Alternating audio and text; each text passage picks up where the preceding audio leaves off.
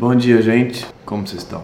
Pois bem, eu vou tentar fazer nos próximos dias, eu acho, alguns vídeos sobre essa questão aí que está no título deve estar, que é a identidade. A identidade, a identidade de nós mesmos e nossa autoimagem, como é que a gente se organiza como sujeito. Perdão, tô meio meio, meio doente, rapidinho.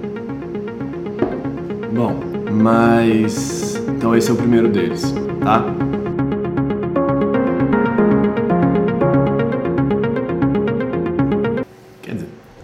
Eu, acho, eu acho que eu vou fazer esses vídeos. Vamos ver se vai dar certo. Também não quero inventar nenhuma espécie de cobrança que depois vira um, um tensionamento. Eu tenho pensado muito sobre isso, sobre, nessa, sobre essa, essa noção de identidade e, e tem muito a ver com é, esse vídeo que eu fiz agora há pouco que chama Quem Sou Eu.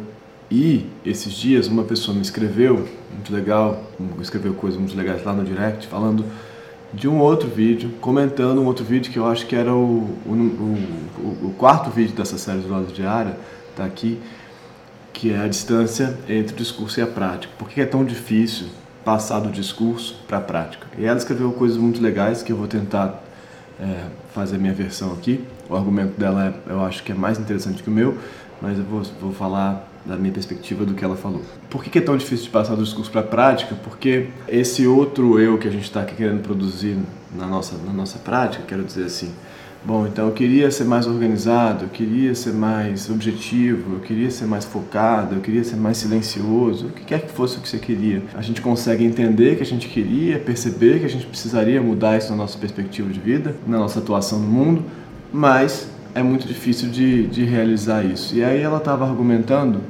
que essa dificuldade tem muito a ver com a ideia de que talvez você não queira realmente passar para aquela, para aquela, se transformar naquele outro sujeito. Você acha que quer, porque te disseram que é legal ser aquele outro sujeito, porque você leu que é bacana ser um sujeito mais organizado, porque você viu num programa X ou Y, sua mãe ou seu tio te disseram que você é muito desorganizado, que você é assim, o assado e que tem uma série de demandas no mundo para te orientar para ter mais sucesso, ou para ter mais sucesso, ou para ser mais focado, ou para ser mais produtivo, ou para uma série de série de coisas que tem a ver com, com olhares externos, que não necessariamente tem a ver com o que você realmente quer. Então você fica se debatendo com esse outro eu no qual você tem que se transformar, só que no fundo seu desejo não tem nada a ver com isso, o seu desejo. E aí eu ia falar uma coisa que eu sempre desconfio dessa coisa, que é 10 desejos do seu, seu real desejo. Não sei se existe real desejo. Eu acho que o nosso desejo é sempre uma produção de alguma ordem que tem a ver com elementos externos, sempre. Para mim, sim, sempre. Eu não sei as necessidades mais fundamentais, tipo o bebê precisar mamar. E ainda assim tem vários bebês que não percebem que precisam mamar, que você precisa estimular eles a, a isso. Mas isso é uma outra conversa, né? Como é que você então consegue perceber, e aí vem essa questão muito séria, como é que você então consegue perceber qual que é o seu real desejo para que você consiga se encaminhar para isso, para essa modificação? Qual é o, seu, o, o eu que você quer ser, não que te disseram que você deveria ser? Para que você consiga talvez pensar a sua vida nesse sentido, nesse sentido de mudança. Se é que você quer pensar alguma mudança, porque eu diria que você a priori não precisa mudar nada. A priori no sentido de necessário, na, na base do, do sistema, você pode, em princípio, ser o que você é, né? Eu também já fiz um outro vídeo sobre isso em algum momento, sobre ser melhor, a ideia, a ideia de ser melhor. Então, o problema é conseguir identificar quais são os seus desejos e não os desejos que a sociedade está tá, tá dizendo que, que fazem sentido para você, ou os outros, os olhares externos e tal. E aí é muito difícil, porque aí o, o, o cachorro. Outro dia eu vi o Karnal falando que uma boa medida, ele me ouve falando, ele quer que eu fale, que uma boa medida para você entender o seu desejo, falar baixo, se não me ouve. O seu desejo é perceber do que você sente inveja. Então, se você perceber do que você sente inveja, você vai entender o que você realmente deseja. Eu acho uma certa bobagem, assim. Acho que é mais uma falta, fala de efeito, assim. Dessas que a gente. É uma palestra dele, então acho que é uma fala de efeito para falar da inveja e tal, que é uma coisa que sempre gera apelo, né? Mas porque a inveja, na minha opinião, é muito mais o que você acha que você precisa desejar ou que todo um sistema de consumo está te dizendo que você deveria ter para ser uma pessoa melhor, mais potente, mais interessante. Então, eu, eu diria nesse nosso primeiro vídeo aqui que a inveja, o que você inveja não é o que você deseja. Não é. Eu acho que muito longe disso.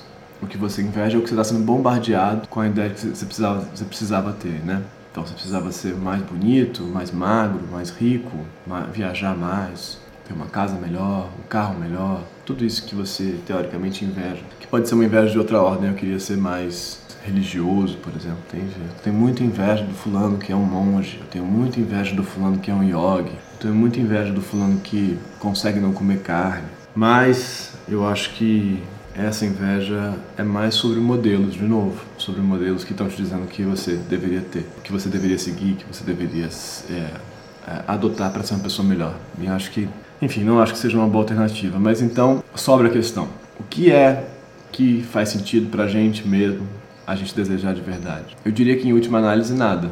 Nada. Nesse sentido, o budismo, especialmente o lance do Zen budismo, faz muito sentido, mas como é que você chega a isso, né? Também lutar contra o seu desejo é uma coisa péssima, só gera ansiedade. Mas conseguir perceber a operação do seu desejo, conseguir perceber o seu desejo acontecendo e poder olhar para ele, poder aprender a, se olhar, a olhar o seu desejo, as suas frustrações acontecendo, para para aprender melhor quem você é e como que essas coisas acontecem, não que você vá chegar a uma identidade essencial de você, mas conseguir se perceber. Também é autoescrita tem tudo a ver com isso tudo a ver com isso, ah, realmente. Mas conseguir se perceber, talvez nesse processo de cada vez mais se perceber, o seu desejo deixe de ser fundamental, porque você está ganhando uma outra recompensa ou uma outra experiência que é se perceber, ao invés de ter que realizar o seu desejo. E se perceber, se conhecer e se entender cada vez mais é, é, é muito potente. E aí, cada, pelo menos aí digo por mim, cada vez mais, cada vez que você se percebe mais, os seus desejos, as, as coisas que você tem que ter para ser,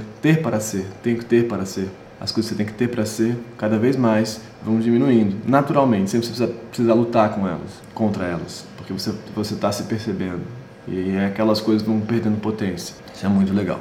Amanhã continua esse troço. Eu queria falar amanhã sobre sobre infância, sobre como a gente coloca projeções nas crianças de quem elas deveriam ser. ser. Obrigado, gente. Até amanhã. Muito obrigado.